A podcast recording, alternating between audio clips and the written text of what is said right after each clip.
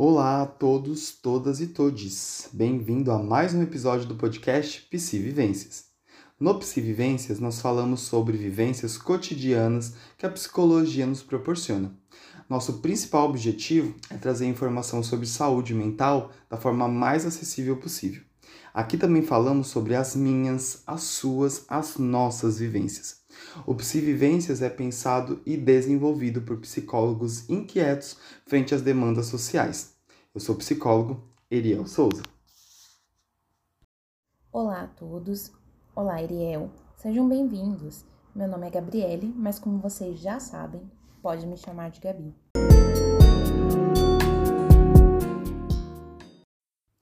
Bom, Gabi, e eu penso que é importante nós nortearmos quem está ouvindo, né? Então, a gente sempre faz isso. Então, eu vou para a definição usando o APA, né, o Dicionário de Psicologia de 2010, que diz que o luto é um processo de sentir ou expressar tristeza após a morte de um ente querido, ou um período durante o qual isto acontece. Ele envolve tipicamente sentimentos de apatia, abatimento, perda de interesse no mundo né, exterior, diminuição das atividades e iniciativas, enfim. Então, esse é um pouquinho da definição que o dicionário traz sobre o luto. Bom, falei um pouquinho sobre morte, já antecipando aí o nosso episódio. Só que você, Gabi, vai falar para o pessoal também é, que não existe só luto por morte. Então, é, é importante já falarmos sobre isso para quem está ouvindo também é, ter outras percepções, caso não as tenha, do que é luto. E agora eu vou falar um pouquinho sobre estas fases. Então, pessoal, a primeira pessoa a falar sobre o luto foi uma psiquiatra né, suíça, é, Elisabeth Kubler-Ross. Ela dedicou então a sua carreira a falar e estudar sobre reações emocionais de pacientes terminais, principalmente aqueles pacientes que tinham né, câncer, então oferecendo é, escuta qualificada para esses pacientes, né, inclusive também para os familiares. E dessa experiência, desse estudo, dessa pesquisa, ela fez o livro dela, né, intitulado Sobre a Morte e o Morrer, onde ela fala sobre cinco estágios que as pessoas enlutadas passam né, nesse período tão delicado. O primeiro que ele fala, perdão, que ela fala, é, é a negação. Então, normalmente, a reação imediata ao ouvir uma notícia de morte, geralmente é rejeitá-la. Né? A pessoa enlutada não acredita, né? tem aqueles discursos do tipo: Isso não está acontecendo comigo, eu não quero acreditar. É, enfim, dentre outras, é impossível, isso é, está acontecendo comigo. Então, tem um processo negativo. Justamente é, é essa fase da negação tem o objetivo de proteger aquela pessoa né, de uma verdade inconveniente. Então, é comum que pessoas enlutadas busquem geralmente o isolamento social, é, distanciamento de tudo, de todos, por conta desse período. Tá? Nós vamos falar um pouquinho mais para frente sobre o, o, tempo, e a Gabi vai falar isso né, com mais propriedade, enfim, é, sobre o tempo. Então, isso é algo muito subjetivo. Tá? É, ela fala também que uma segunda etapa do luto é a raiva. Né? Então, essa emoção, esse sentimento de raiva, angústia, desespero, né? muitas vezes culpa, frustração se manifestam constantemente. Né? Então, ou seja, é um turbilhão que domina a mente da pessoa enlutada. Muitas vezes fazendo que ela tenha condutas ríspidas, desagradáveis, é, hostis, grosseira. Quando alguém tenta trazer um dado de realidade, por exemplo, ela rejeita, geralmente com muita agressividade, dependendo do caso, e é, naquele momento fica incapaz de aceitar a perda. Né? Então é muito com, é, natural, né, em alguns casos, que a pessoa passe por essa por essa emoção raiva, né? Tanto com as outras pessoas e muitas vezes até com alguma divindade que ela acredita ou algo do tipo, tá? A nossa terceira fase que Ross fala é a barganha ou a negociação. essa fase de luto constitui por negociações. Então, a pessoa enlutada, ela negocia é, consigo mesma ou com alguma entidade, como eu acabei de falar, uma entidade superior em quem ela acredita, uma tentativa desesperada de aliviar aquela dor né? Então, é, frases do tipo: e se eu tivesse feito isso, ou se eu fizesse tal coisa para reverter essa, essa situação, isso não estaria acontecendo comigo. Então, ela tem a consciência de impossibilidade desses feitos e ela alimenta para consolar a si mesmo esses processos de discurso. Né, esses processos de negociação, de barganha, é, para aliviar aquilo que ela está sentindo. A Ross também fala sobre uma quarta fase, que é a fase da depressão. Né? Uma das cinco fases do luto é a depressão também. A pessoa ela é acometida por um grande sofrimento, é, onde isso depende, né? pode durar dias, pode durar semanas, ela se apega à dor causada pela partida daquele amigo, daquele familiar, é como combustível e isso vai reforçando, né, é, a fase depressiva. É muito do que nós discutimos lá na depressão, sobre aqueles ciclos de manutenção que a enfim, a pessoa que está enlutada, ela, ela passa. E a a quinta e última é a aceitação. É, então é o último estágio né, do luto. Mesmo quando a experiência não é linear, é, é neste momento que a pessoa enlutada compreende que é uma fase de realidade, né, constituída pela ausência daquela pessoa que, que partiu. Então muitas vezes ela vai buscar um processo de aceitação é, em vários segmentos, né? é, com o processo de psicoterapia, com o processo né, da sua própria espiritualidade. Então, ela considera. Então, é uma fase muito delicada. Né? Então, ela vai lidando conforme né, o seu tempo, a sua necessidade. Mas a, a Ross fala muito sobre essas cinco fases que ela percebeu nesses estudos que acontecem com pessoas enlutadas. Bom, agora nós vamos falar um pouquinho sobre os principais sinais ou sintomas encontrados na fase do luto. É, primeiro, nós precisamos falar sobre sentimentos, emoções. Quais emoções estão presentes na fase do luto? Geralmente a tristeza, é, que é muito acentuada, a raiva, culpa, uma autorrecriminação, é, solidão, é, aquele choque, o anseio pela presença do outro, né, um estarrecimento, muitas vezes um desamparo. Então são emoções bem presentes na fase do luto. Agora, sobre cognições, tá? Sobre percepção, entendimento, memória, enfim, descrença, uma confusão, uma preocupação, uma sensação da presença, em muitos casos, alucinações, tá?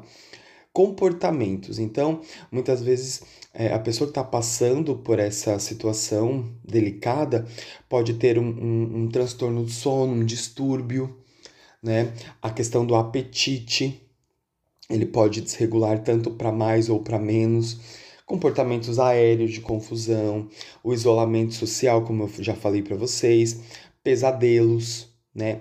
Muitas vezes a pessoa evita coisas é, que lembrem a pessoa né, que, a, que ela acabou de perder, né, como lugares, é, é, músicas, tudo que vá, enfim, lembrar né, ou denotar aquela pessoa de alguma forma.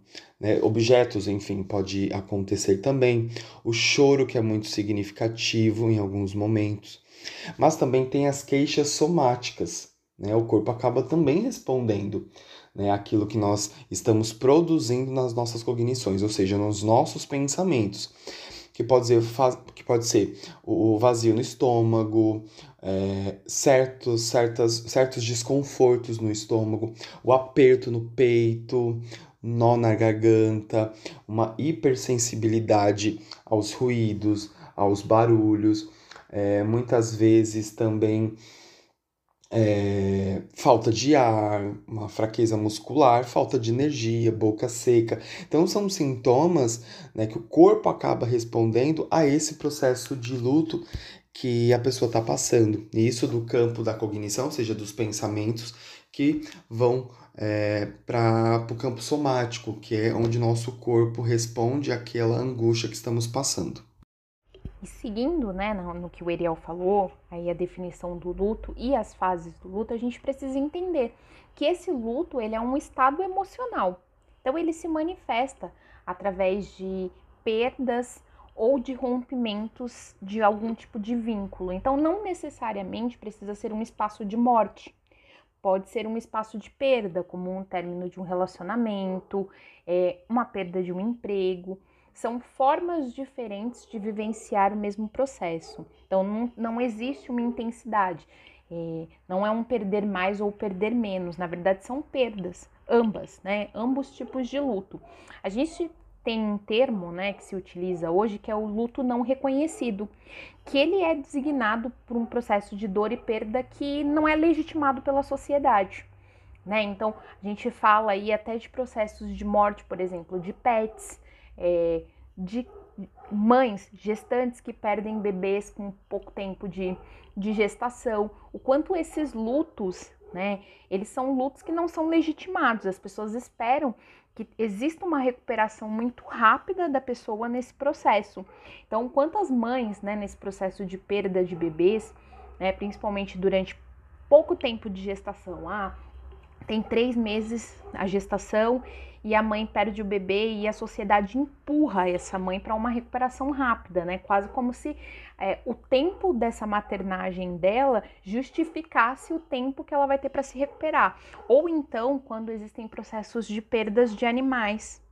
Né? Então, a pessoa tem ali um companheiro a vida toda e de repente ela perde, a sociedade também empurra esse processo. É quase como um processo não aceitável. E isso eu trago aí a perspectiva de mortes, né? Mas também se aplica, por exemplo, a um término de um relacionamento. Então a pessoa terminou um casamento, terminou um, um namoro, terminou um relacionamento que para ela era muito importante, a sociedade espera que ela muito rápido já se reerga e siga a vida. Então a nossa sociedade ela não nos permite, ela não legitima nosso sofrimento. Se quando perdemos né, um ente aí próximo, uma pessoa muito querida, é, a sociedade nos empurra para uma melhora rápida, imagina quando esses lutos eles não são reconhecidos. E pensando nesse contexto do luto, que não é por morte, mas sim por perda, nós temos aí dentro do contexto da psicanálise, né, um termo que foi utilizado por Freud, que é a melancolia. Na melancolia existe aí uma perda de um objeto que foi retirado da consciência, mas que não necessariamente você sabe o que é. No luto, né, quando você tem um luto por uma morte, é, não é algo que é inconsciente, você sabe exatamente de onde vem aquele sofrimento. Na melancolia, não. É, então, esse é um processo, e para Freud é um processo que você conseguiria passar por ele sem nenhuma interferência, é, que ele seria um processo que não seria de todo prejudicial, mas que você conseguiria, depois de um tempo, retirar essa energia, né, essa energia de vida daí, e conseguiria direcionar normalmente para a sua vida. Nesse cenário de pandemia, a gente precisou vivenciar muitos lutos que vão além das perdas em si. Né? Esse é um, um ponto que nós vamos falar. Mas esse cenário pandêmico ele também trouxe outras perspectivas de perda. A gente acabou é, lidando com muitos rompimentos, né, que geraram muitos sofrimentos. E aí, quando eu falo dessa perda, eu não falo nem especificamente de alguém eu falo de algo, né? Por exemplo, a gente teve que romper com compromissos, com expectativas, muitas vezes a gente teve sonhos que foram frustrados aí nesse período. Então, dentro desse período de pandemia, a gente experienciou esse luto de N formas diferentes que vão além da perda do ente querido. Mas isso não quer dizer, né, que a gente não vivenciou esse luto aí de uma maneira muito específica, pensando na perspectiva de perdas, né? E uma das coisas que eu acho muito importante a gente olhar é que, além do cenário individual, a gente tem o cenário coletivo, A pandemia ela trouxe para reflexão uma perspectiva de perda que é como se todos nós, em, em sociedade, estivéssemos vivendo enlutados. E aí a gente vai passando por esses processos, cada um da sua forma. Mas especificamente, além, né? Não é só um, um luto pelo, pelo seu individual, mas um luto pela sociedade. Então, se você não perdeu alguém, você conhece alguém que perdeu e você acaba se compadecendo disso e vivendo em sociedade, principalmente dentro desse contexto, a gente acabou vivenciando esse luto de uma forma muito grande. Então, além do luto individual, que a gente se deparou com ele muitas vezes, a gente também teve um luto que foi aí dividido quanto sociedade. Ainda temos, porque ainda permanecemos dentro disso. Todo esse cenário ele trouxe reflexões, por exemplo, a gente não falava, não é um costume, pelo menos não na nossa sociedade Brasil, não é um costume falarmos sobre morte. Não é um costume a gente falar sobre morte com crianças, não é um um costume a gente falar sobre mortes entre adultos mesmo. Então, a morte é uma coisa, um assunto que a gente evita o tempo inteiro. De repente, a gente se deparou com aí um número absurdo de mortes o tempo todo, todo dia isso aumentando, e aí as crianças tendo contato com esse contexto, e a gente se viu obrigado a falarmos sobre morte. Um dos pontos que eu acho que é mais significativo pensando nesse contexto de luto dentro da pandemia é a falta de, de despedidas. É, é, a gente sabe que esses rituais de despedidas que nós temos, né, que são velórios, enterros, é, missas, coisas em comunidade onde a gente divide aquela, aquela vivência da perda. Foram coisas que nos foram tiradas durante esse período. E é muito difícil você assimilar uma perda quando de repente você não tem esse ritual de despedida. Então a gente precisou né, se readaptar, a gente precisou é, mudar as formas como a gente fechava ciclos, né? Todo esse contexto de velório, é, de enterros, eles servem e como passamos, né, por esses rituais de despedida, se não podemos, né, se a gente não pode aí ter esses eventos, se a gente não consegue ter essa troca, né? Então, é, algumas formas a gente precisou utilizar, a gente precisou muitas vezes elaborar o luto de maneira muito individual, que não é um processo fácil, né? O luto compartilhado, ele já é muito difícil de ser vivenciado. E quando ele de alguma maneira vai sendo individualizado, ele se torna muito mais difícil de ser vivenciado.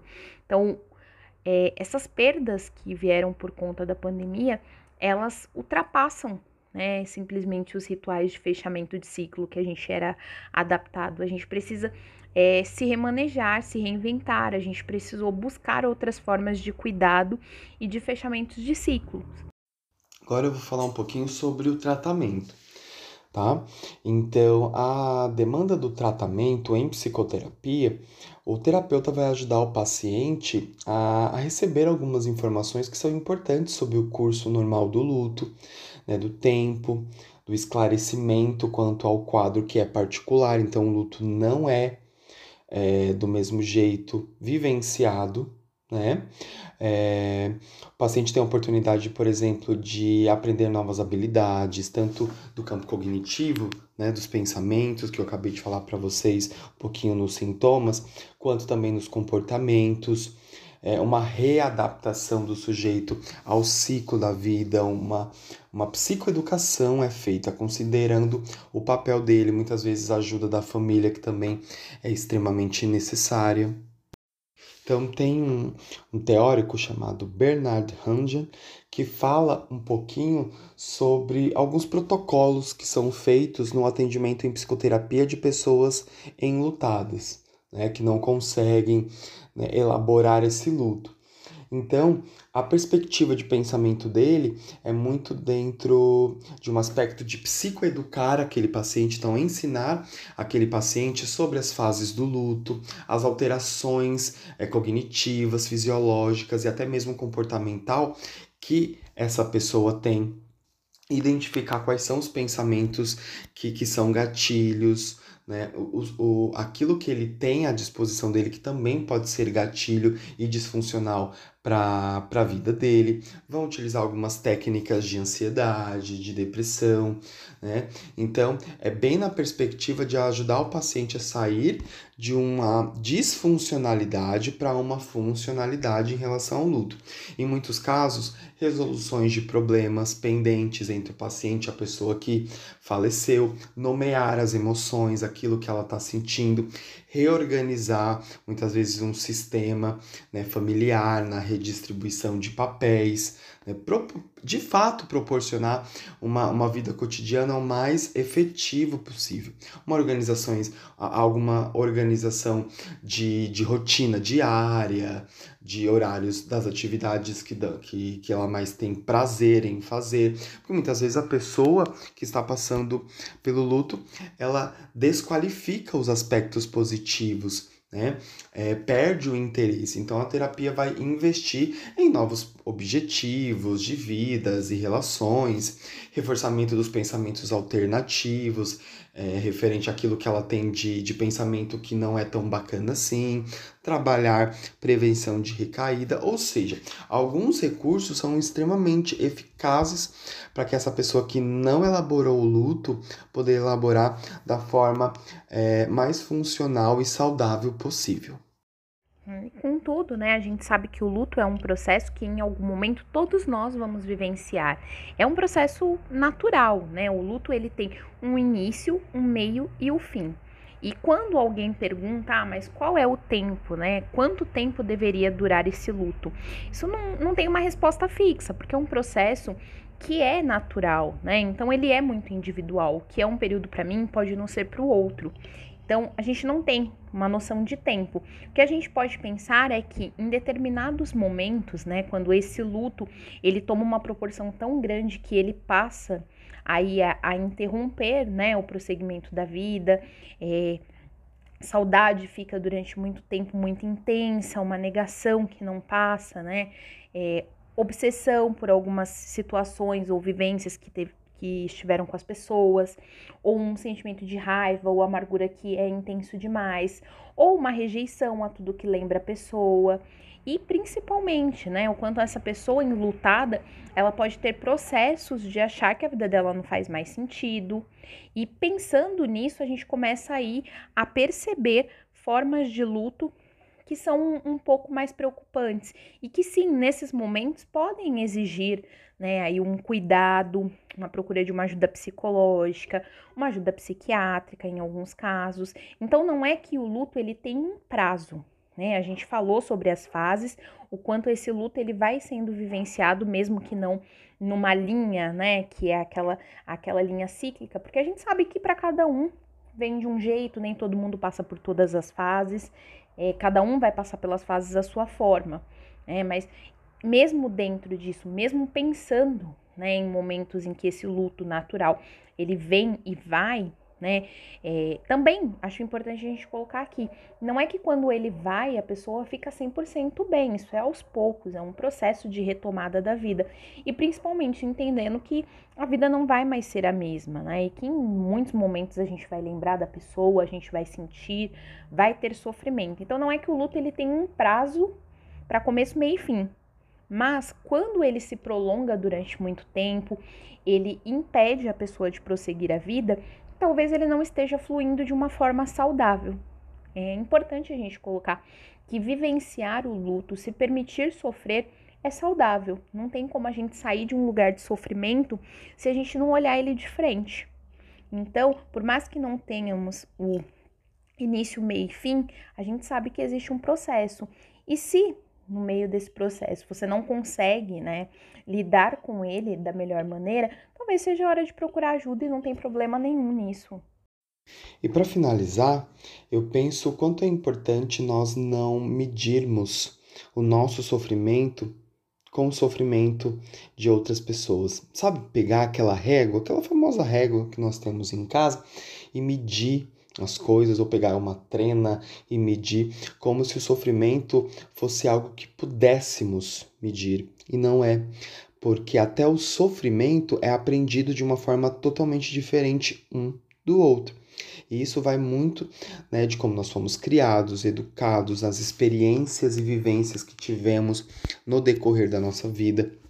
O que é sofrimento para uma pessoa pode não ser para outra, mas isso não nos dá a, o direito de invalidar o sofrimento, de desqualificar. A Gabi falou muito sobre isso em relação à nossa sociedade.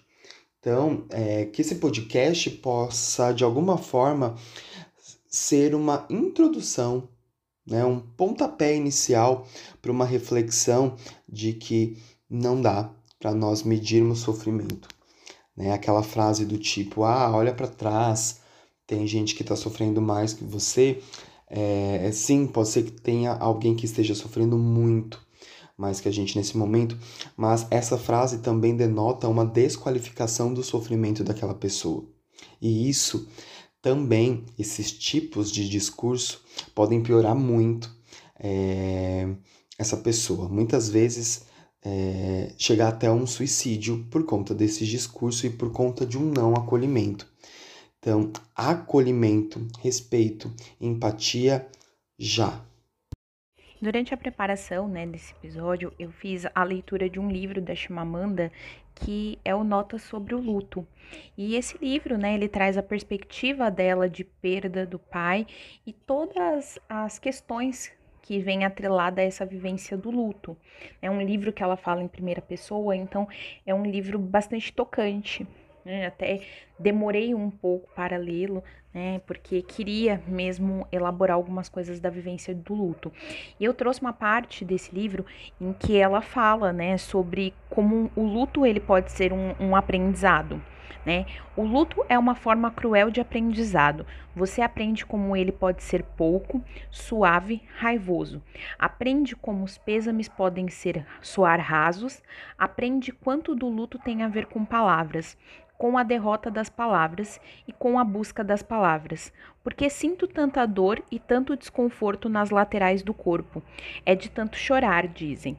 Não sabia que a gente chorava com os músculos. É, nessa perspectiva, a gente vê que, como a gente falou durante o episódio todo, né, além das questões emocionais, tem as questões físicas. O luto, ele é uma vivência muito única de todas as nossas dores. Então, reforçando né, o que foi dito aí ao longo né, desse nosso episódio, é, o luto é uma experiência particular, apesar da gente conseguir perceber as fases, a gente conseguir identificar alguns processos, ao mesmo tempo, ele é uma vivência muito única. Então, respeitem né, o tempo do outro, é, não coloquem prazos no, no seu próprio luto, no luto do outro.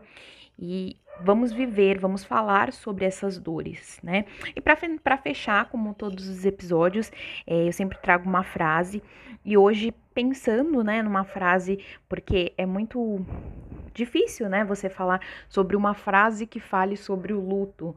Como é que você é, parafraseia, né, algo que gera tanta dor? E aí eu me lembrei de um um trecho do filme do Pantera Negra em que ele fala, né, sobre a morte do pai e aquilo quando escutei, né, me soou muito como uma coisa positiva, né? Aquela coisa do que às vezes a gente precisa quando pensamos na morte, a gente quem fica precisa de alguma forma, né? Ter essa noção que o outro está num lugar melhor. Por isso, é, esse contexto de religião ele vem com muita força nessa vivência do luto, porque precisamos de acolhimento por ser um, um, lugar onde ninguém sabe o que acontece depois, gera-se muitos medos, muitas dúvidas. Então, pensarmos que os outros, né, quem foi, está num lugar melhor, gera um, um conforto, um conforto emocional. E na frase, né, é, Pantera Negra fala, né, após a morte do pai dele, na minha cultura, a morte não é o fim. Ela é como um ponto de impulso. Se você esticar os dois braços, Basque e Chequimê levarão você até os Campos Verdes, onde poderá correr para sempre. É assim que eu termino o nosso episódio. Muito obrigado por vocês terem ouvido a gente até aqui e até a próxima. Lembrando que estamos no Instagram, eu com um arroba psicóloga underline Gabriele e o Eriel no arroba erielpsi. E o podcast vai ser disponibilizado através das plataformas toda sexta-feira até o meio-dia.